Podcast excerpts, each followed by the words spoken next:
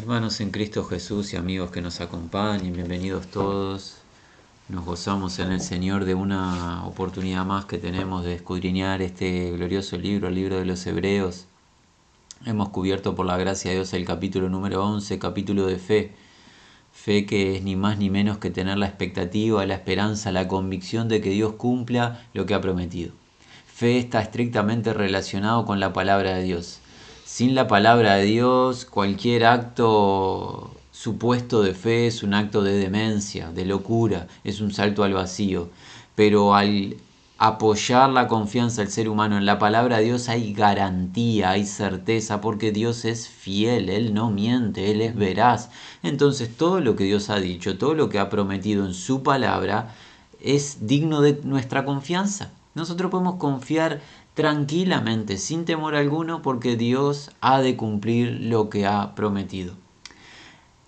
La palabra de Dios fue creída por seres humanos desde el inicio, por ejemplo, desde Abel hasta los profetas hebreos a lo largo del capítulo 11 de este libro se nos ha declarado y se nos ha recordado cómo hombres y mujeres confiaron en la palabra de Dios y obraron acorde a dicha confianza la confianza en distintas circunstancias y por la confianza, por la fe en la palabra de Dios, el poder de Dios se manifestó de manera gloriosa para repeler ejércitos adversarios, para conquista de reinos, para victorias.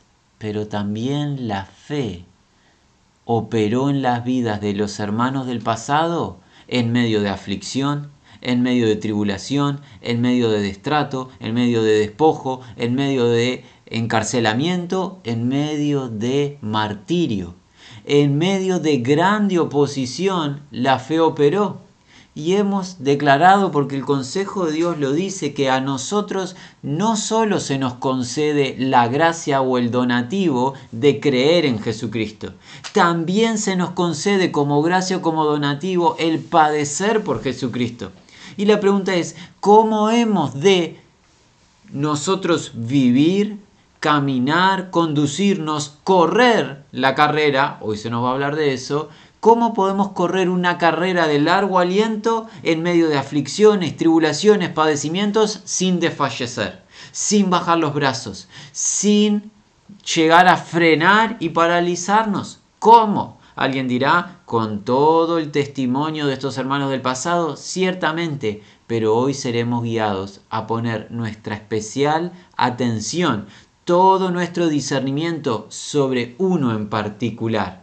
Ustedes imaginarán de quién hablamos, pero mantengamos la expectativa hasta que demos lectura al capítulo número 12 del libro de los Hebreos.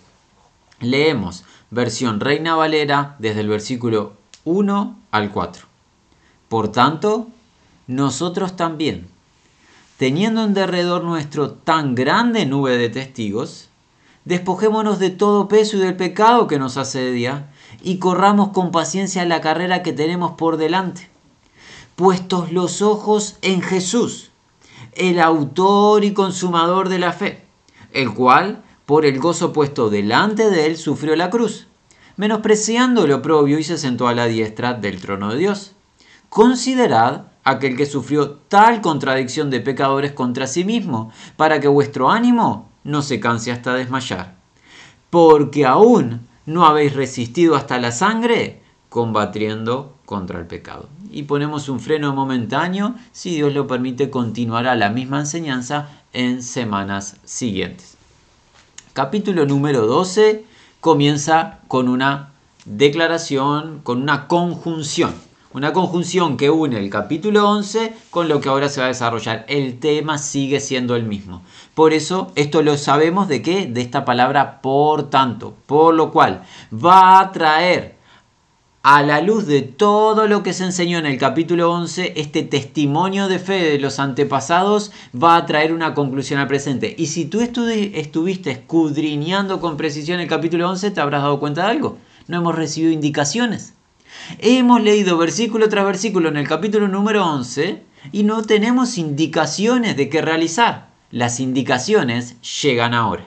Luego de todo lo enseñado en el capítulo 11, llegan las indicaciones. Por tanto, nosotros, o también nosotros, tan grande teniendo, teniendo que cercándonos, rodeándonos nube de mártires. Muy importante. Nuestro peregrinar en Cristo es acompañado por quienes? Todos los hermanos del pasado que peregrinaron por fe. Ellos ya corrieron la carrera. Ellos ya vivieron en fe. Los de antes de la venida de Cristo mirando hacia adelante, aguardando la llegada del Mesías. Y luego del Señor Jesús, todos los integrantes de la iglesia vivieron en la confianza de la palabra de Dios y del testimonio de Cristo Jesús.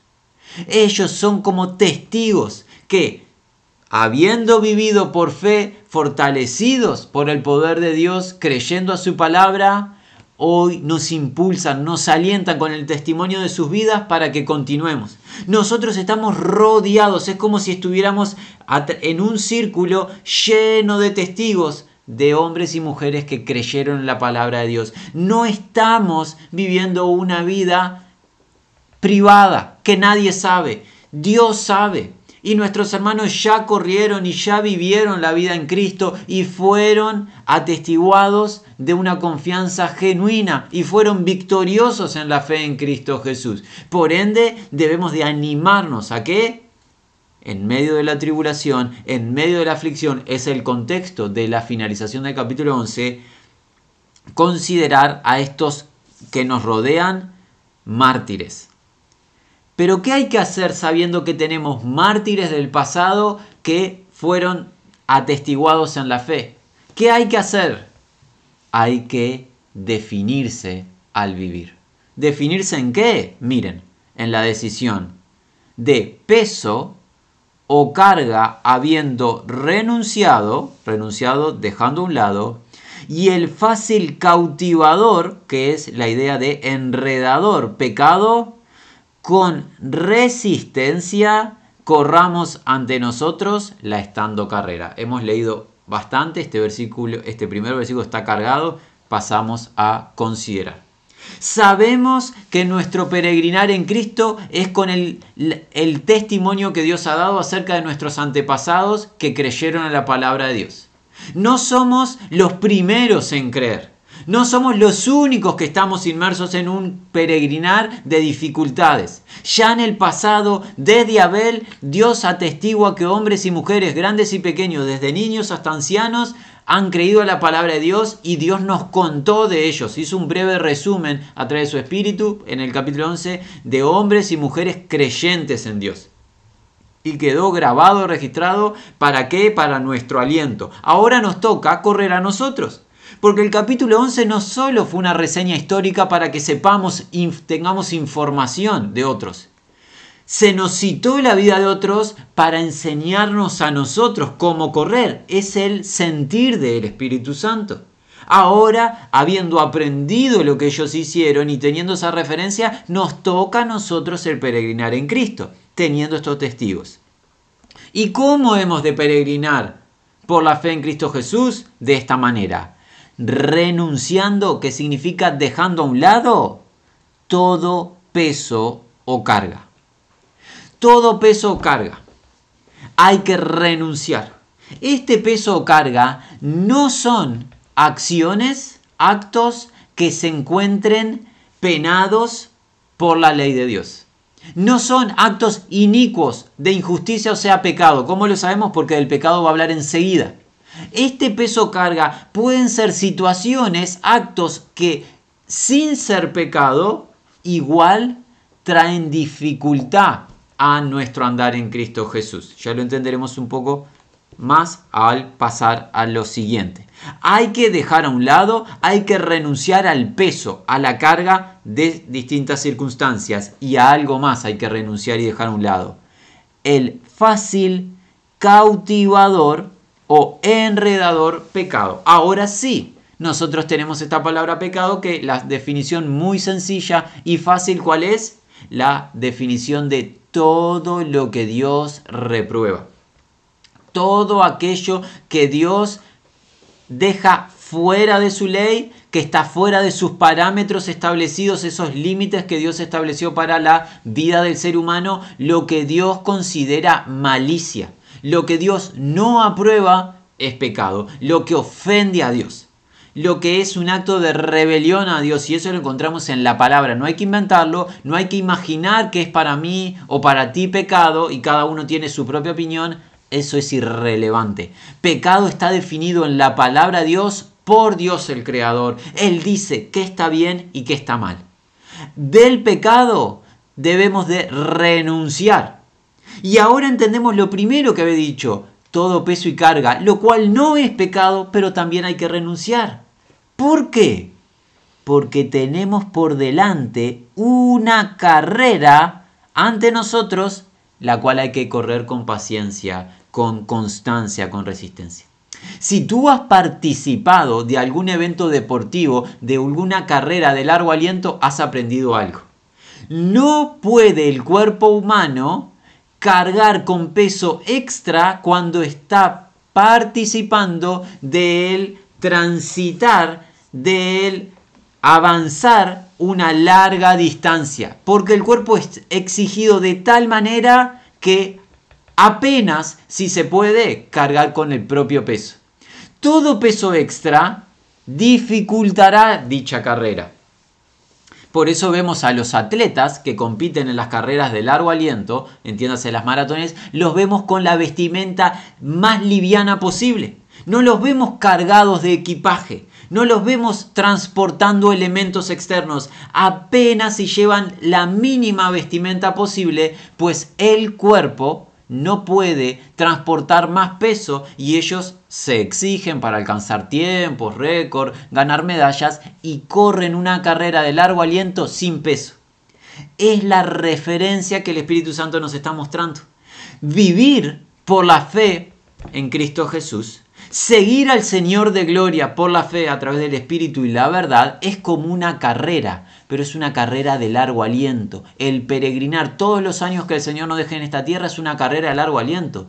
No podremos correr dignamente esa carrera, como Pablo dice, corran de tal manera que obtengan el premio. Creemos que aquí el Espíritu Santo a través de este hermano está en cierto aspecto trayendo un paralelismo de lo que Pablo había enseñado en otra carta. No podemos correr la carrera de tal manera digna si estamos cargados de los pesos de las situaciones de esta vida enredados con el mundo en distintas circunstancias y algunas cosas quizás no sean pecado, pero que nos ahogan y no nos permiten obedecer la palabra de Dios y no nos permiten estar disponibles y dispuestos para bendecir al prójimo, para tratar a nuestros hermanos, porque el peso, la carga nos ha detenido, nos ha limitado.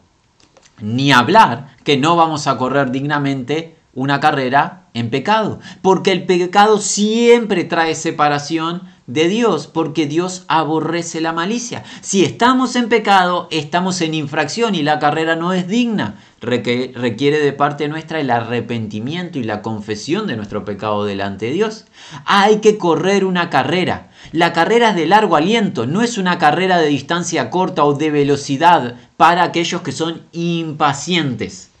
Esas carreras de corta distancia que son muy explosivas en el ámbito deportivo, son carreras muy cortas en el tiempo, pero no es lo que está enseñando la escritura. La escritura está hablando de un peregrinar, de un vivir, un vivir con paciencia. Dado que hay tribulación, dado que hay dificultades, dado que hay adversidad y adversarios, espíritus maléficos que utilizan personas para agredirnos, para insultarnos, para maltratarnos por nuestra fe en Cristo Jesús, necesitamos paciencia, resistencia, necesitamos correr una carrera de largo aliento, dejando a un lado pesos extra, lastre que nos dificulten el peregrinar. Cosas que no agradan a Dios, cosas que son pecado, ni hablar que hay que dejar a un lado, pero cosas que no nos aportan para crecer en la gracia y conocimiento del Señor, que no nos permiten fructificar enriedos con el mundo. Y aquí es donde cada hermano y hermana sabrá su vida qué situaciones está involucrado que no aportan al reino que simplemente son para el disfrute personal sin producir fruto para el reino, hermano o hermana. Sé diligente, madura y tú mismo define en tu vida a la luz del consejo de Dios qué cosas te son una carga, un peso. Y cuando tú escudriñas lo que Dios quiere de ti, te estás dando cuenta, yo no estoy practicando lo que Dios quiere porque estoy enredado en este tema, en aquel tema, en tal negocio, en tal situación. Me he enredado de tal manera que no puedo correr. Están limitadas mis piernas y mis brazos. Ahora, nos preguntaríamos, ¿alguien ha visto correr una maratón a una persona atado de piernas y brazos? Alguien dice, es imposible correr si estás atado. Exacto, hay que estar con los brazos y las piernas disponibles para correr. Así es la visualización de correr en Cristo, sin ataduras, sin peso extra debemos de correr. Pero, dicho esto, este es el versículo número uno, dejando un peso, al lado o dejando todo peso al lado y dejando el pecado, aún tenemos una carrera muy difícil en medio de tribulación, oposición, en medio de dificultades. Ya vimos de hermanos que fueron atestiguados en la fe, pero desde Abel hasta los profetas y todos los que estuvieron en el medio, hombres y mujeres, todos hermanos y hermanas nacidos en pecado, que siendo verdaderos y verdaderas hijos e hijas de Dios, atestiguados en fe, todos con defectos.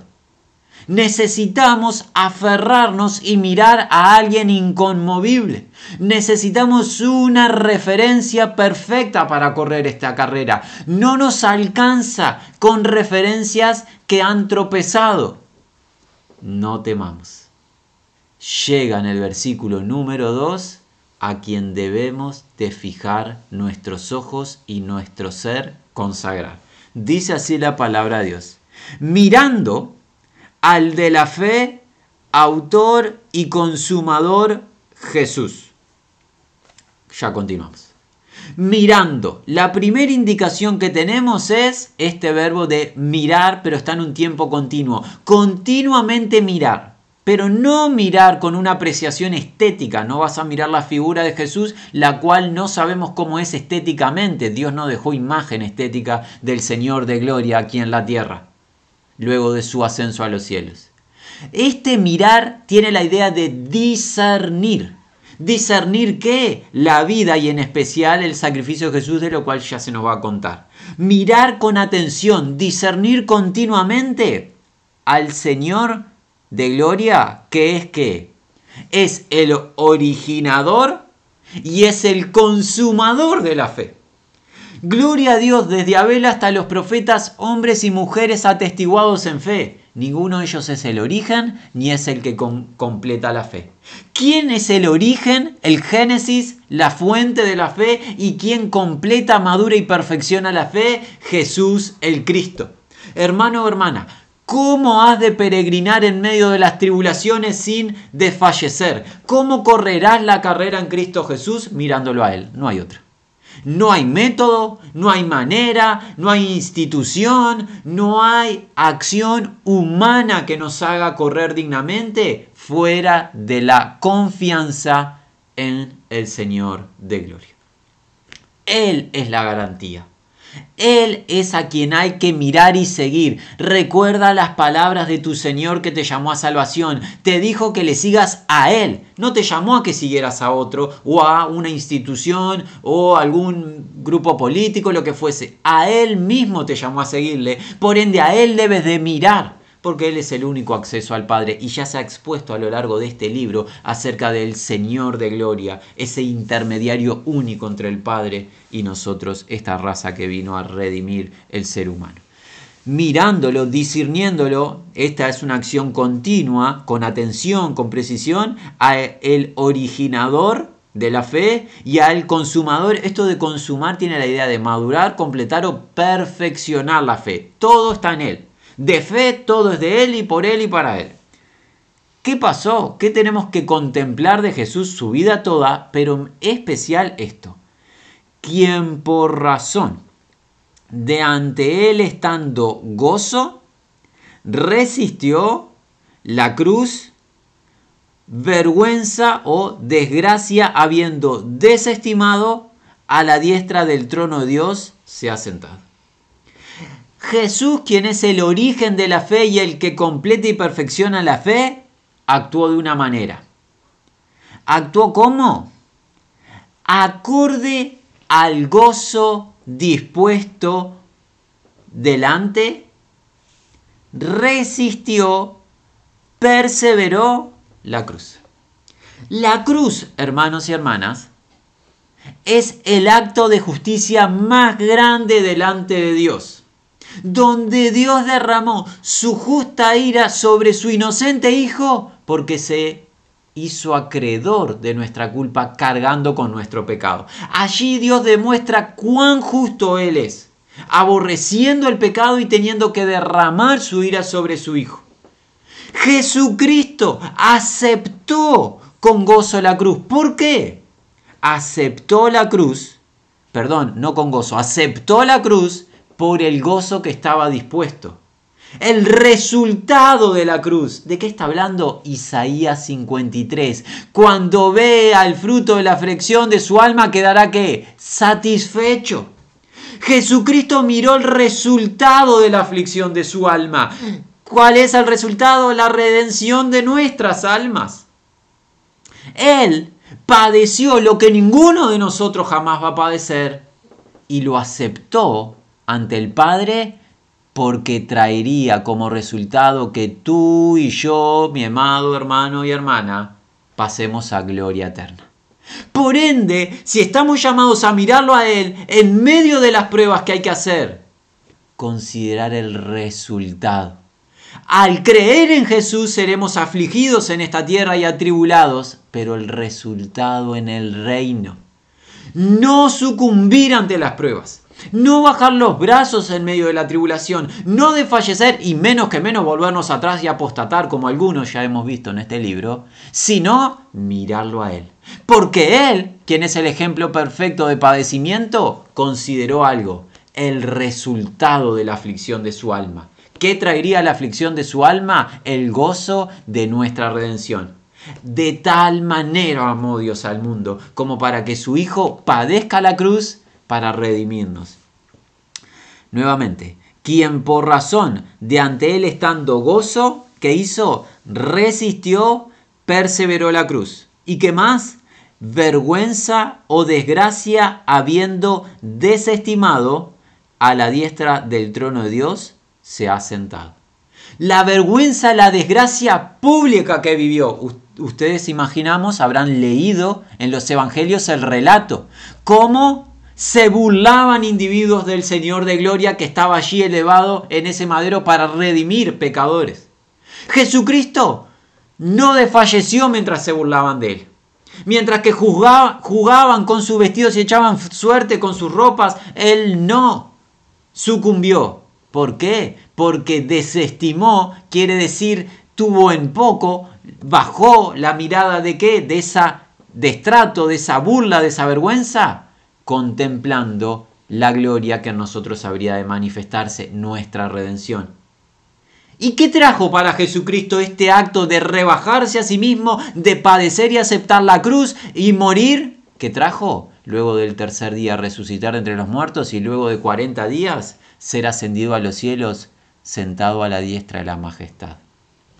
El vaciarse de Jesucristo y la aflicción de Jesucristo no solo nos trajo redención eterna a todos los creyentes, sino la exaltación postrera de Jesucristo. Por eso, en medio de la prueba no hay que mirar la prueba presente, hay que mirar la gloria que en nosotros ha de manifestarse. El Señor de gloria es el ejemplo. Aflicción para Él en sobre sí mismo, gloria postrera. Así será con nosotros. Al creer en Jesucristo seremos afligidos en el presente, pero seremos glorificados en Cristo en el mañana. Y esto es obra de Él, no es obra nuestra. Nosotros debemos confiar y resistir en medio de la prueba, sin bajar los brazos, sin abandonar, sin apostatar. Cristo está a la diestra de la majestad en el trono. No están allí los burladores, no están allí los adversarios, no están allí los incrédulos. Y menos que menos perdón, el adversario de nuestras almas. ¿Quién está? El Señor que se vació a sí mismo, el Señor que se sacrificó por nosotros. Allí está. Entonces, ¿cuál fue el resultado final o eterno? ¿Fue vergüenza para Cristo? No. La vergüenza, el padecimiento fue momentáneo, la gloria en Cristo es eterna. Así es el peregrinar por la fe en Él. Vamos a avanzar, versículos 3 y 4, nos queda muy poco tiempo y dice así. Este es un imperativo. Recuerden, dijimos, empiezan las indicaciones a nosotros. ¿Cuál es el, imperativo? Un énfasis. Considerad. O se puede traducir contemplad. Lo mismo que estaba diciendo en el versículo 2. Considerar, contemplar el que tan grande, habiendo resistido de los pecadores contra él, hostilidad, para que no os agotéis en las almas vuestras fatigando. Qué bueno que el Espíritu Santo nos indique esto. Porque cuando padecemos, imagino, en especial a los hermanos que tienen más años en Cristo, imaginamos que le debe haber sucedido. Cuando padecemos de la, lo que sea que estemos padeciendo, tenemos una tendencia personal, en cierto aspecto hedonista, de pensar que somos los únicos que padecemos, ¿verdad? Que nadie nos entiende, que nadie jamás padeció como nosotros, que estamos totalmente abandonados y olvidados. Puede pasarnos que en nuestra carne lleguemos a algún pensamiento de esa índole. El Espíritu Santo hoy nos llama a considerar al verdadero Señor de Gloria, el cual realmente padeció y padeció tal contradicción. La idea es tal hostilidad, rebelión contra sí mismo de pecadores. Los pecadores manifestaron hostilidad contra aquel que los vino a salvar. Y en medio de esa hostilidad Jesucristo no bajó los brazos, Jesucristo no se compadeció de sí mismo, Jesucristo no tuvo lástima del mismo, no se quejó, no abrió su boca. Por ende, ahora nosotros mirándolo a Él, podemos seguir adelante sin desfallecer, sin agotarnos, sin fatigarnos. Cuando contemplo al Señor en su padecimiento, sin bajar los brazos, puedo decir, ah, yo no padecí tanto como mi Señor. No tal hostilidad de pecadores, porque Él era perfecto, inocente. Yo no soy perfecto, inocente. Los males que muchas veces nos vienen incluso son producto de nuestros tropiezos. Jesucristo no vivió ningún mal por hacer mal. Todos los males de Jesucristo fueron por nuestra culpa. Y no se quejó y no echó en cara que iba por nosotros. Padeció en silencio y como Isaías dijo, enmudeció, no abrió su boca. Por ende, cuando estás en medio de la prueba, en medio de la aflicción, no tengas compasión de ti mismo como pobrecito de mí, no tengamos consideración de nosotros mismos, ay pobrecito de nosotros, consideremos una gracia de Dios estar en medio de la prueba, mirando al Señor considerándolo a Él para no se fatigue nuestra alma, para que no desfallezcamos. ¿Por qué? Porque el versículo 4, y es lo último que vemos hoy, no aún hasta sangre habéis resistido contra el pecado, resistiendo. Hay un énfasis, ese doble resistir. No hemos derramado sangre en una batalla contra el pecado ninguno de nosotros. No hemos derramado nuestra vida batallando contra el pecado. Cristo Jesús derramó su vida para destruir el pecado en nosotros. Por ende, no deberíamos llegar al punto de la fatiga, decir no puedo más. Y cuando estamos en el punto de no puedo más, ¿a qué hay que hacer? ¿Cuál fue la indicación de todo este de estos cuatro versículos, hermanos? ¿Y cuál es la indicación de todo el consejo de Dios? ¿Qué hay que hacer cuando no podemos más? ¿Qué hay que hacer cuando no hay salida? ¿Qué hay que hacer cuando no sé qué hacer? ¿Qué hay que hacer? Mirar a Jesús. Contemplar a Jesús clamar a Jesús, buscar a Jesús, llamar a Jesús, rogar a Jesús, porque es el único que te puede rescatar, no hay otro, no hay otro nombre que Dios haya dado para que te rescate. No vayas a algún tipo de terapia humana o algún tipo de filosofía, psicología o lo que sea del ser humano, porque no te va a salvar de nada. De nada te puede salvar el hombre. El único que te puede salvar es Dios, hombre, Jesús el Cristo. Es el único que dio su vida por ti. Búscale a Él, vuélvete a Él, míralo a Él, porque Él te va a sostener. Hermanos, hemos visto una porción gloriosa de las Sagradas Escrituras. Hemos visto a Jesús, el origen y el que consuma o completa la fe. Todo lo que es de fe tiene nombre propio, Jesús el Cristo.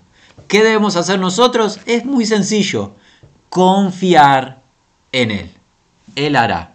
Sea la gracia del Señor con todos los que aman su nombre.